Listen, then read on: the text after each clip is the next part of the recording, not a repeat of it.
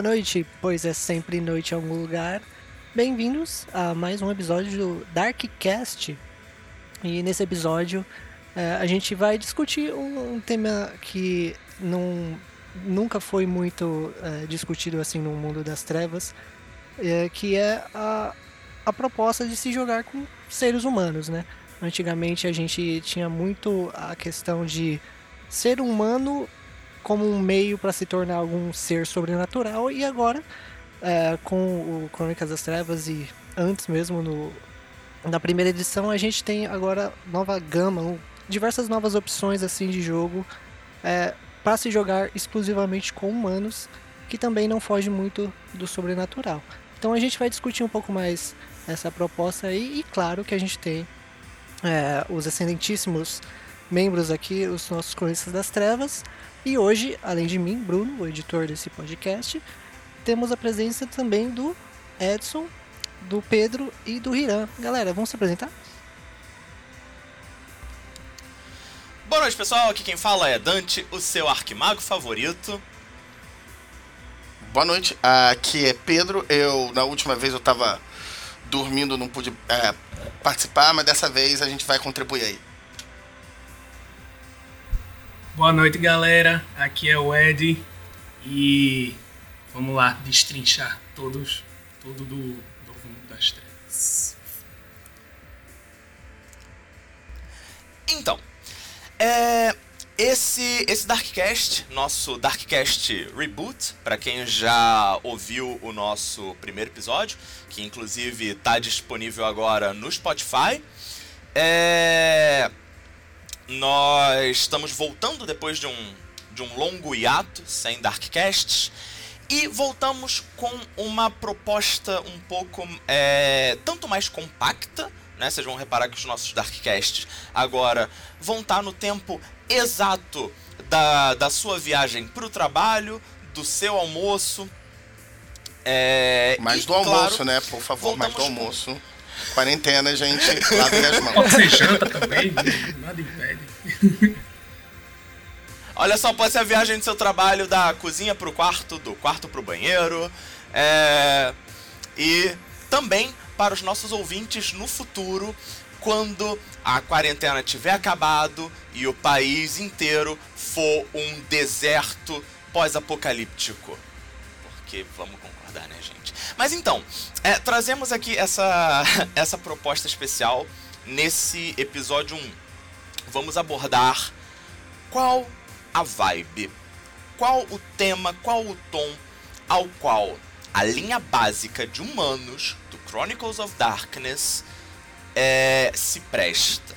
Né? O que exatamente o jogo está indicando para a gente jogar com? Né? Qual a proposta desse, desse jogo. E para dar o pontapé inicial, eu queria, queria convidar aqui o Severino para a gente fazer um bate-bola entre primeira e segunda edição. Porque. Ok, mas Dante, tem duas edições, qual que vocês vão falar? Primeira ou segunda? Olha, de preferência as duas. Não são propostas opostas, são complementares. Mas. E aí, Severino, o que, você diria que a. que o, o, é o básico, é o cerne de se jogar com os humanos no COFD? Então, como você falou, o, a primeira e a segunda edição não divergem tanto assim. Os dois se propõem é, simplesmente a serem, pelo menos nos livros básicos, né? A, apenas o livro de regras do Mundo das Trevas básico. Uh, você vê uma divergência nos dois livros logo na quantidade de conteúdo, de páginas mesmo. O Mundo das Trevas básico, primeira edição, ele só aborda praticamente as regras de jogo, alguns dos antagonistas mais comuns para humanos, espíritos, fantasmas, eh, outros personagens humanos, cultistas, e tem alguns textos de lore sobre o mundo das trevas, alguns contos, etc. Inclusive contos que na segunda edição meio que viraram o cerne do jogo, em termos de lore. O Por exemplo, você tem o Profeta da Dor na primeira edição, que é uma discussão entre um o que parece ser um anjo e um e um cara ele começa a revelar coisas tipo, não, tem um pessoal enterrado no na lua, tem um pessoal dormindo lá na Austrália e faz alusão ao deus máquina e etc. A segunda edição implementa essas coisas. A primeira edição tem a proposta é, tinha até escrito em algum canto, ou eu estou lembrando errado, é possível que eu esteja lembrando errado, de sombras dentro de sombras. A ideia de que sempre tem, não importa o quanto você se aprofunde num mistério, você sempre vai acabar com mais perguntas do que certezas. Enquanto que a segunda edição ela cria um escape para essas incertezas. Elas ainda são incertezas, mas ela cria uma direção para essas incertezas. Seria a diferença entre contos de terror em geral e os contos de terror de Cthulhu, que colocam os deuses antigos como um ponto de referência.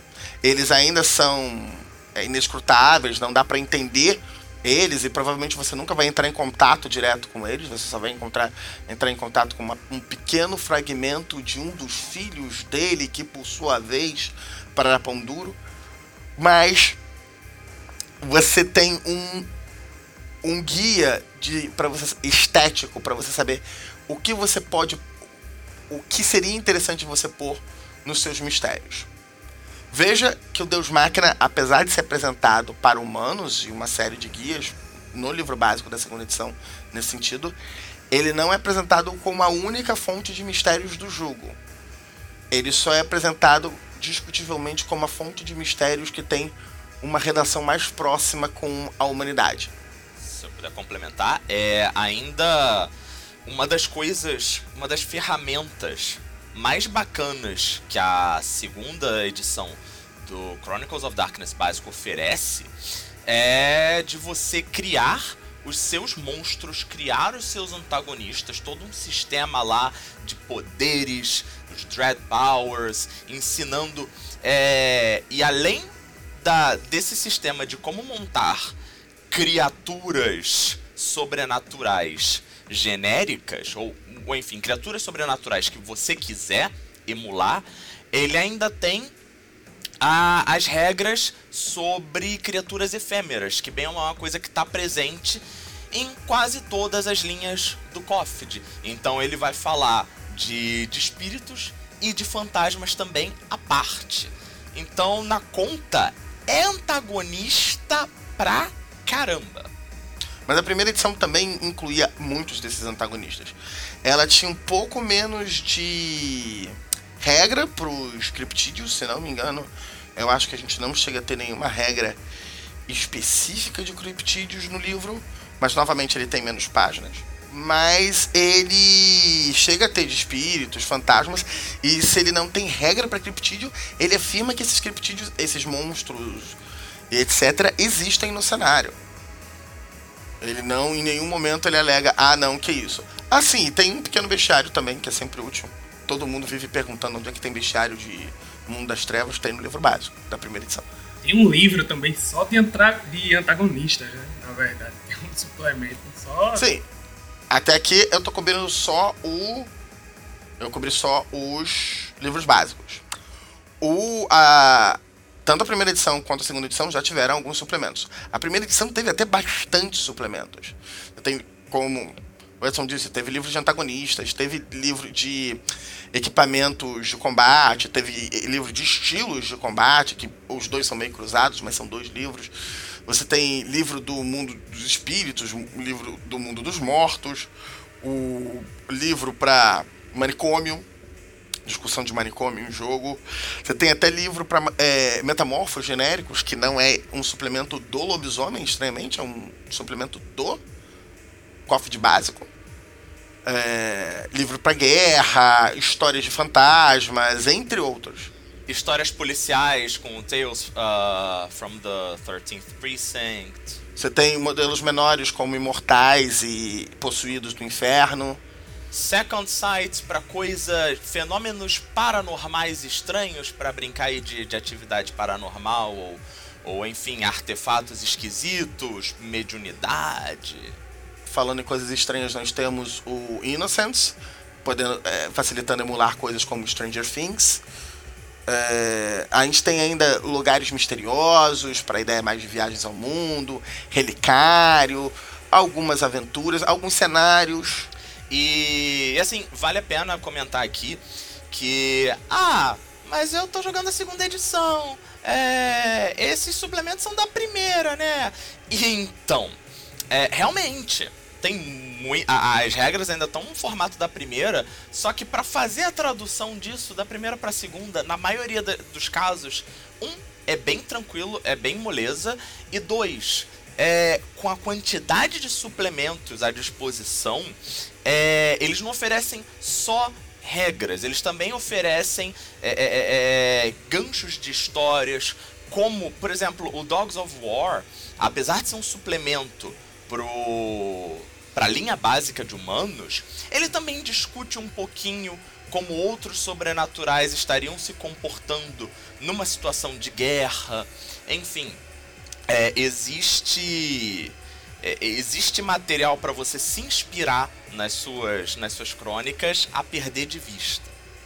A grosso modo, os únicos momentos que você vai ter problema de conversão da primeira para a segunda edição é coisas relacionadas à moralidade, que a mecânica em si mudou, aí a proposta conceitual mudou. E os dois elementos novos que é a, os elementos novos que a segunda edição adicionou, né? Que são mecânicas de perseguição, interação social e investigação, mecânica de aspirações e a mecânica de condições, condições e tilt. Mas assim, todas elas são extremamente intuitivas se você já está é, já, tá familiarizado com elas. E é bem claro você ver assim, ah não, esse poder aqui na primeira edição causa terror nos personagens. Beleza, ele gera condição de medo, de aterrorizado. Tem, é bem alinhado, você não tem que pensar muito. Você pode até escolher a condição, né? Shaken, spooked, o que você acha que combina mais com a situação? É, tem múltiplas opções. Eu só fico na dúvida realmente quanto à mecânica, coisas que falem com a mecânica de integridade. Nossa. Integridade ou mortalidade, moralidade, porque elas mudam bastante. Já a segunda edição também já tem suplementos, tá? Ela não é só o livro básico. Apesar do livro básico já se aprofundar bastante em diversos elementos, uh, a segunda edição, primeiro que a grosso modo tem dois livros básicos, eu sei que isso confunde um pouco as coisas, mas essencialmente ela, ela tem o God Machine Chronicles e o Chronicle of Darkness Core. Ainda tem a opção de baixar de graça só o apêndice de regras do God Machine Chronicles. Que aí só tem os updates para a segunda edição, quais são as mudanças de regras e etc. Não tem a parte de lore do God Machine. O Chronicle of Darkness tem a parte de lore do God Machine e explica as mecânicas de investigação, per, é, perseguição e equipamento. Porque eles adicionam é, para você brincar de MacGyver. É bem legal. O, a segunda edição tem os suplementos. Primeiro ele tem o suplemento que é genial, que é o Hurt Locker. O Hurt Locker ele pega toda a discussão de violência que estava espalhada em diversos suplementos na primeira edição, no suplemento de policiais, no suplemento do Asylum, no suplemento de guerra, o Dogs of War, ele pega tudo isso e ainda pega a parte de estilos de combate e põe tudo no mesmo suplemento. Não, vamos que ser bem louco, vamos ter tudo no mesmo canto. É um suplemento extremamente denso de conteúdo. É tipo, é surreal o que dá para fazer com aquele jogo, desde novos estilos de combate, como usar é, perícias é, de conhecimento e sociais em situações de combate, até modelos sobrenaturais menores, é, novas mecânicas para gerar mais consequências para violência, é bem legal. E tem uma discussão profunda também sobre o que violência representa em jogo. É bem interessante. E também é um outro suplemento da segunda edição que é, é meio para todos os seres sobrenaturais, mas meio que também inclui os humanos, que são os Dark Eras. Teve o Dark Eras 1, o Dark Eras Companion e o Dark Eras 2. São diversos períodos históricos diferentes que cobrem cada um dos seres. É, cada período histórico cobre diferentes seres sobrenaturais e a discussão dos humanos também naquela época. Por último, que ainda não saiu, tem o Contagion. Que ainda não saiu. Vai ser um suplemento de crossover. Ele tem um aspecto de humanos também, mas ele é bem mais voltado para seres sobrenaturais. Ele tá mais na linha azul porque ele fica no meio do caminho, saca?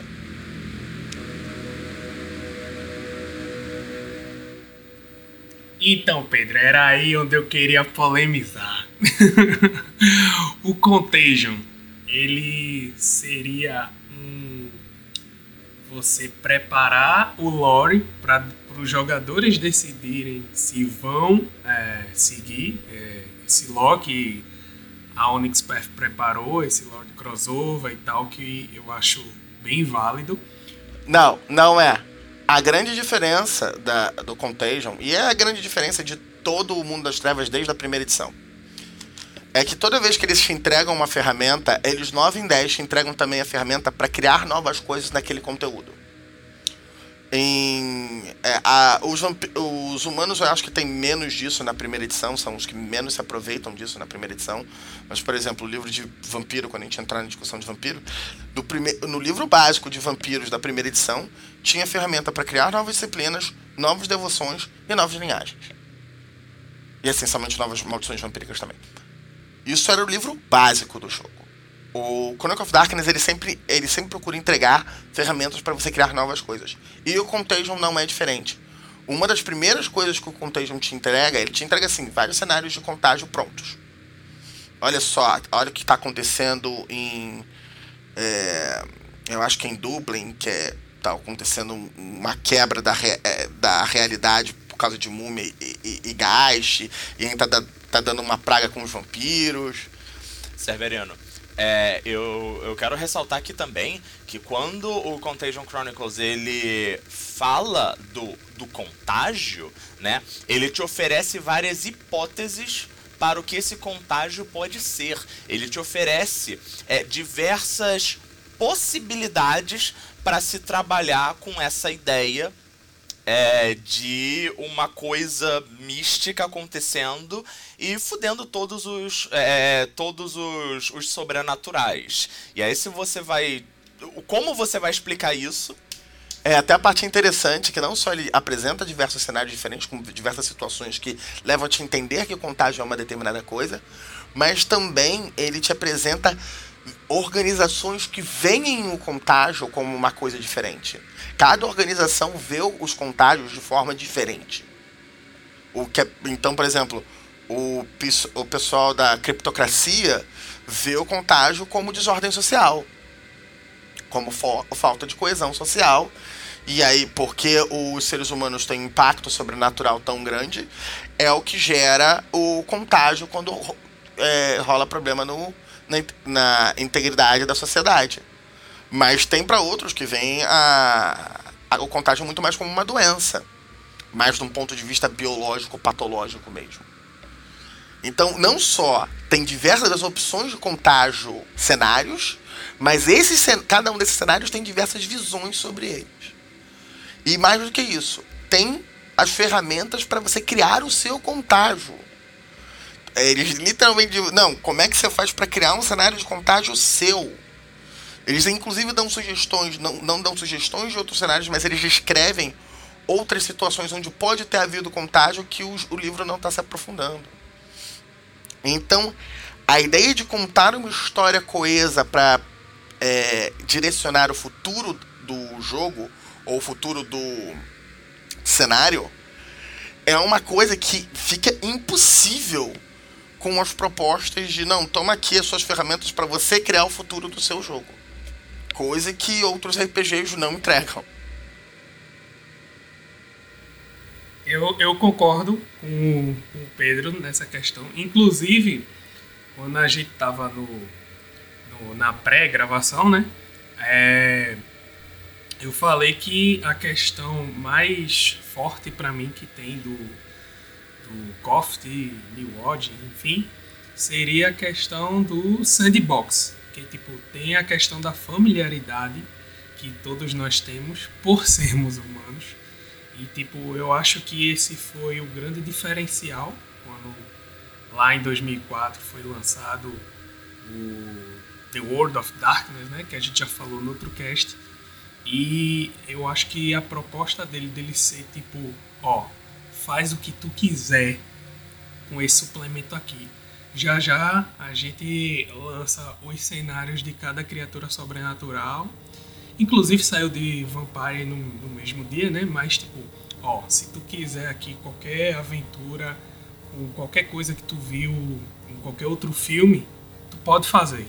Então, tipo, é, tanto é que se você for lá em referências né, de outras mídias, tem lá é, Exterminador do Futuro, é, isso no, no segunda edição, tá?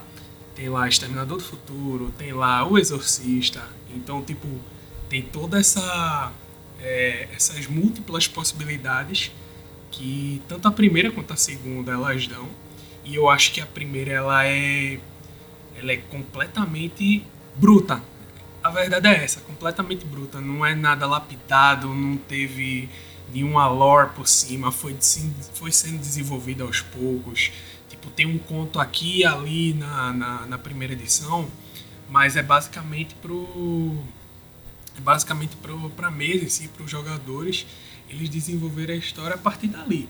Tanto é que as regras, elas são muito melhores. Esse, o, todo mundo que, que fala em questão de regra que sente, querendo ou não, essa diferença para quem já veio, já joga RPG há muito tempo, vê que as regras elas são bem mais fluidas na questão combate, tá? Essa, é, e ficou melhor ainda na, na, na, segunda edição, que além de, do sistema ser mais fluido para combate, para tudo e tal, ele ainda é mais fluido para narrativa.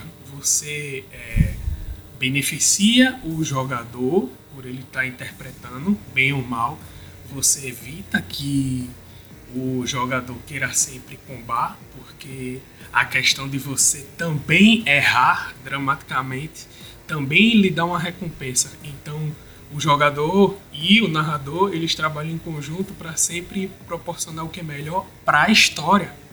Tanto é que o nome do sistema é esse, entendeu? Storytelling é tipo é isso que vai fazer o jogo fluir, na verdade. Então é essa grande sandbox que eu, que eu falei antes que deixa o, o jogo jogo maravilhoso, entendeu? Então é isso, é isso. O, a parada é essa. eu, eu adorei a, a, sua opinião, Edson, porque a, a, eu, tá, eu, tá, eu, eu queria partir justamente desse ponto, porque a gente está tão acostumado com coisas é, sobrenaturais, com coisas é, supernaturais, que é, eu particularmente não tive, não, não me falta exemplos de, é, sei lá, fazer uma mesa de é, Chronicles em algum evento, seja a primeira ou seja a segunda edição, e, e sempre o pessoal acaba questionando ainda mais, nossa, humanos, né? Tipo, a gente só vai jogar de humanos, né? É aquele papinho, né, que as que tem muito em D&D que as pessoas falam, ah, mas pra que, eu vou jogar de humano? Eu só posso jogar de elfa, não, é, Draconato. Porque é, no, a, a, as histórias são tão fantásticas, né? Pelo menos o, o que está mais permeado assim no, no, no mundo, né? Que às vezes as pessoas esquecem que é possível contar histórias sensacionais é, sendo apenas humanos. Aliás, as séries, né? A mídia a, a mídia pop assim tá, tá aí para provar isso. Eu particularmente eu sou muito um, um, meio que aficionado assim nos anos 90, mais musicalmente, mas cultura pop em geral dos anos 90 é uma coisa que é, eu admiro muito e eu acho que a partir de lá você pode pegar grandes exemplos assim de, de coisas que não fogem exatamente pro supernatural, mas só que é, é, é são histórias tipo, que te prendem assim.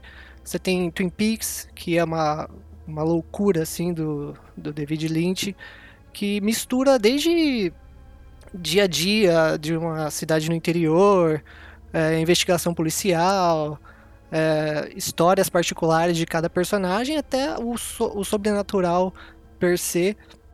Você tem Arquivo X, que é uma coisa que é muito mais envolvido em conspiração é, governamental na maioria de todos os episódios do que em extraterrestre, assim, por assim dizer. E ah, desde os anos 2000 para cá você vem diversos exemplos assim de histórias que é plenamente possível você contar sendo apenas humanos. Então eu, aliás, o Pedro até falou no, no início né, do, do cast sobre o, os contos que tem no início de todos os livros e, meu, é, e aqueles contos são ótimos para se você nem que seja só para você dar uma olhada, saca? Você dá uma lida para você pegar o tom e você pegar o tema de Chronicles of Darkness, você vai você vai pirar assim, você vai com certeza você vai querer continuar lendo o livro, você vai pegar dar uma, olhada, dar uma olhadinha nas regras é, para ver como que aquilo funciona. É, por ter diversos cenários assim de Chronicles of Darkness que jogar de humano é tipo não é, é o menos interessante, sabe? É um, é um meio para um fim. Não. É plenamente possível você fazer crônicas sensacionais só de humanos, porque é possível fazer histórias sensacionais assim.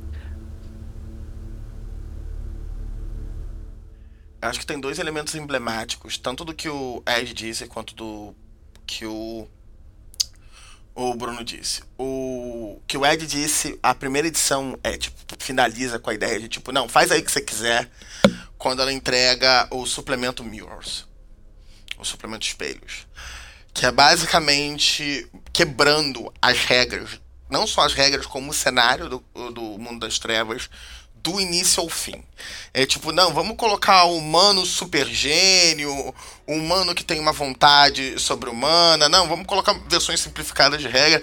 Não, vamos ensinar como combar a ficha. O Mirrors tem tudo. É hilário. É, é, ele é o total, não, toma aqui, faz o que você quiser com o jogo. Toma. Toma que o filho é teu. Tem até um esquema de corrupção que você ganha magia conforme você fica mais louco, ao, ao estilo Cthulhu. É muito sem noção aquele suplemento. E a segunda coisa que o Bruno disse, que é, é, é, uma, é uma questão. É uma das coisas que eu acho mais interessantes no Deus Máquina, da segunda edição. O Deus Máquina, ele é, a grosso modo, um. É só uma justificativa para você não ter que lidar com outras religiões do mundo em termos de lore você não você não ser obrigada, tipo, ah, não, tem que justificar um pessoal que, que é, por definição, um bando de babaca. Mas eu meio que é zoado eu vincular isso a uma religião que é uma, uma mitologia que existe no mundo, etc. Então o que, que eu faço? Eu, eles criam o Deus Máquina, que é uma coisa externa e não tem tantas vinculações. Ele se aproveita de vestimentas religiosas, mas ele não é uma religião em si do nosso mundo, né, do mundo real. E tem uma segunda coisa que eu acho interessante, que é o, o interesse do Deus Máquina em humanos e na sociedade humana. O Deus Máquina tem uma proposta que me deixa muito louco, que é essencialmente todas as quase todas as coisas que existem na sociedade hoje, os grandes desenvolvimentos sociais, as tecnologias que a gente desenvolveu nos últimos anos, etc., todos eles são parte da vontade do Deus Máquina. Não necessariamente o Deus Máquina decidiu por essas coisas, mas claramente o Deus Máquina estimulou que essas coisas acontecessem. Então, a gente está falando de um ser divino que, para os motivos escusos dele, virou e disse: Não, eu estou estimulando aqui tecnologia de informação. A tecnologia de informação é uma ferramenta do Deus Máquina. A tecnologia médica é uma ferramenta do Deus Máquina todas essas coisas que em, em, muitas histórias de terror são vistas muitas vezes como um, uma dificuldade para a história de terror. Então, por exemplo, eu mesmo já narrei muitas vezes tirando, querendo narrar na década de 90 para as pessoas não terem acesso a celular e não ter que me preocupar com isso. Porque né, tem uma série de tramas que você pode fazer que simplesmente deixam de existir se as pessoas podem ligar uma para outra facilmente, se as pessoas podem acessar a internet e verificar uma informação genérica. É... Mas você tem uma série de outras histórias que você pode contar, outros dilemas que são gerados pela ideia de tecnologia, pelo conceito de que a gente pode se falar o tempo todo. Um exemplo simples disso é, por exemplo, o O Chamado. O Chamado é uma história de terror que envolve tecnologia. O, a, a, ameaça do Chamado na história dele é, os, é a ideia de que o, a fita cassete pode ser gravada. E daí ela pode ser passada para outra pessoa. Imagina se alguém transmitisse aquela fita cassete em rede nacional. O, imagina o que acontece alguém passa a fita cassete para um, um YouTube da vida. É, ele cria uma nova série de discussões de terror que até que a gente não tinha feito. E que o Deus Máquina, ao invés de tratar essa tecnologia como uma dificuldade para esse terror, ele trata como uma ferramenta, que é um, uma das questões, por exemplo, do Cthulhu. O chamado de Cthulhu tem um motivo bem claro de por que, ele se, a história se passa na, no início do século XX. Tem a questão de referência aos próprios contos do Lovecraft, mas também tem a questão a ideia de tecnologia é meio que incompatível com a ideia de que informação te enlouquece como é que eu trato? É tipo assim, não, informação, acesso à informação vai enlouquecer todo mundo. Mas assim, esses codecs todos já estão ocupados pela internet, tem 10 mil pessoas acessando todo dia. É, quebra muito como a realidade funciona dentro desse sentido. Fate, não me entenda mal, tem alguns jogos que resolvem esse problema. Por exemplo, o, o, o jogo do Fate pra Cthulhu resolve esse problema eles têm um jeito doido lá. Eles dizem que na prática rolou um apocalipse e o pessoal veio do futuro. Então eles solucionam o problema dizendo meio que o fato de ter essa tecnologia toda é que piorou as coisas mais ainda. É uma coisa que eu queria pontuar, Cerverino.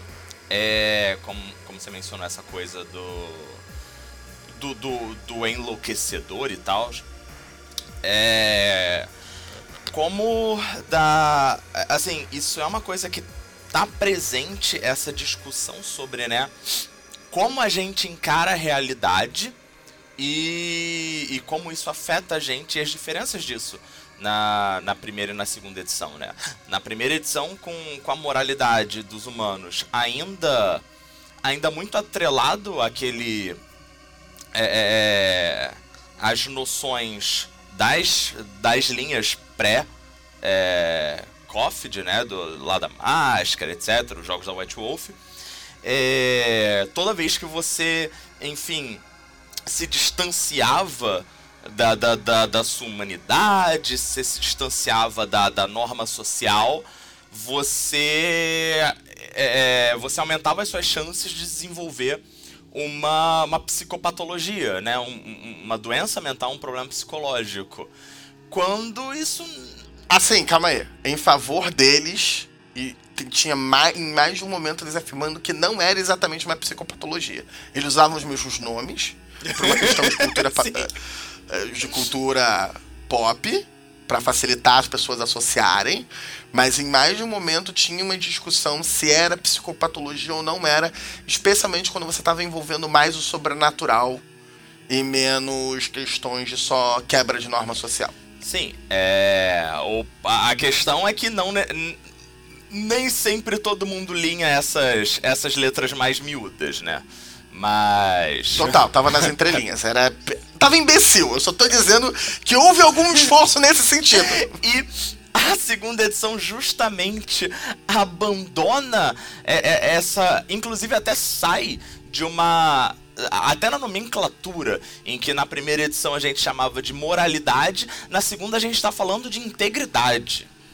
E a gente já tá, já tá até relacionando isso melhor com isso é uma integridade não só da sua psique, da sua alma. É uma parada a nível fundamental que está acontecendo aí no seu ser.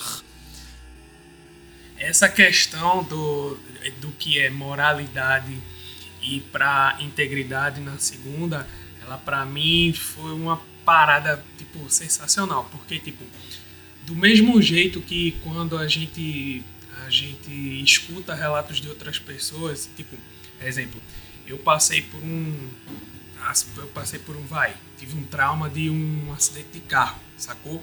E teve outra pessoa que é, deixa eu ver, ah, perdeu o ônibus.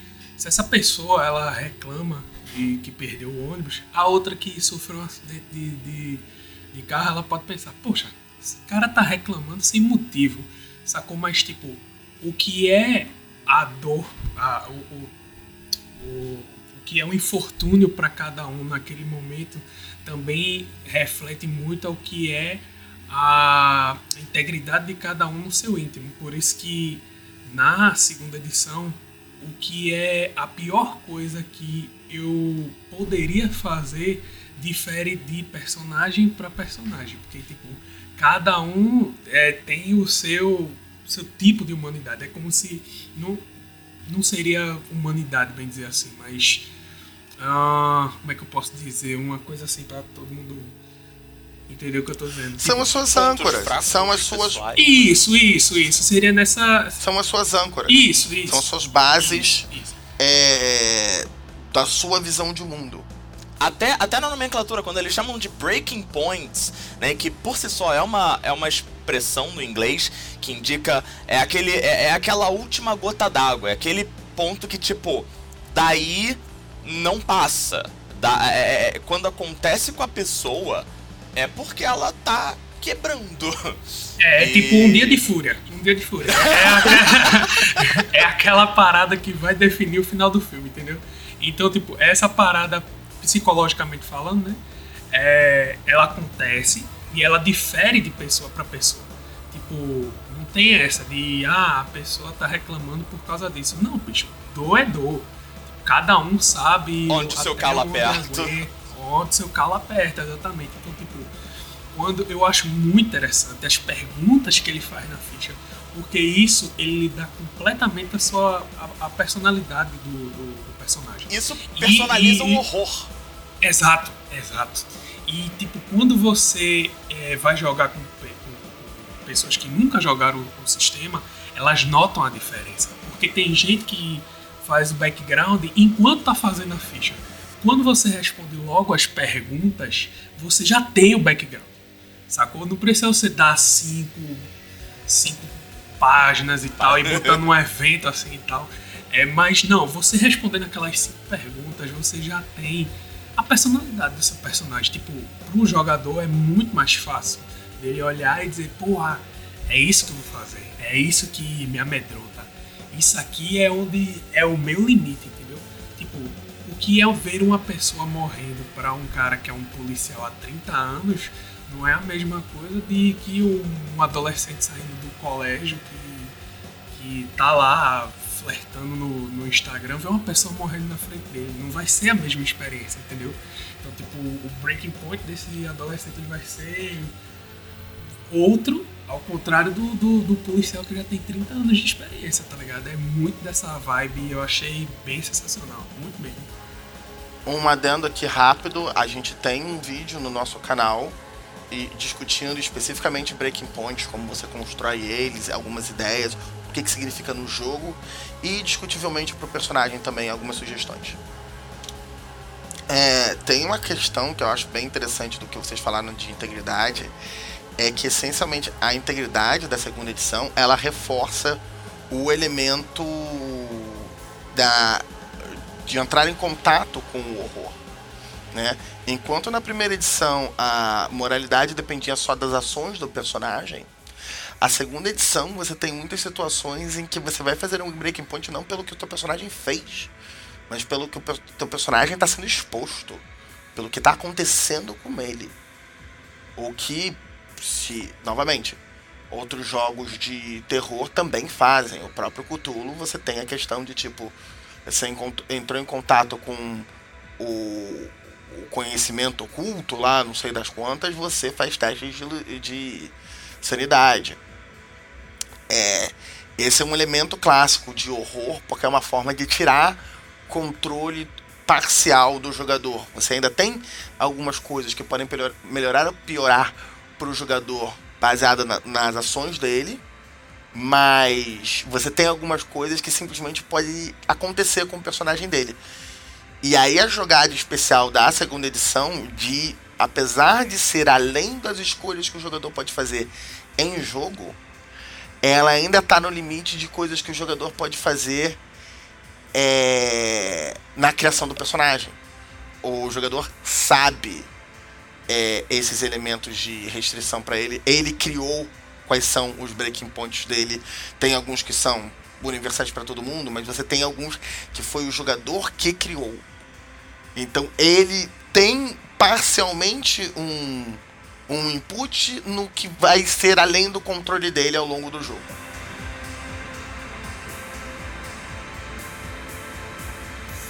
Bom, é. Esse. Eu espero que isso tenha ajudado um pouco a, a todos vocês que estiverem ouvindo, né? A entender melhor ao que, que o Chronicles of Darkness se propõe, quais tipos de jogos, quais. É, qual a pegada, né? O que que, o que, que, tá, o que, que a gente está querendo, né? a gente e o jogo tá querendo discutir aí. Todos os jogos, é, boa parte pelo menos dos RPGs se propõem a, a uma discussão de alguns, de alguns assuntos. E esse foi o da linha básica de humanos. Bem, galera, é isso. Lembrando que uh, o nosso, nosso Darkcast está acabando agora, mas a discussão ela não necessariamente precisa acabar aqui. Lembrando que a gente tem o nosso blog, é, cronistasdastrevasbr.com, que você pode ir lá, cheio de posts, é, traduções, entrevistas. É, comentem a nossa página no Facebook, né, também Cronistas das Trevas. É, nosso canal no Discord também, sempre vai estar linkado nos, nos novos episódios aqui do Darkcast e também o nosso canal no YouTube. Então, qualquer dúvida, é, quiser entrar numa discussão, o nosso Discord é perfeito para isso. E estamos aqui para trocar ideias sobre Chronicles com vocês. Até o próximo episódio.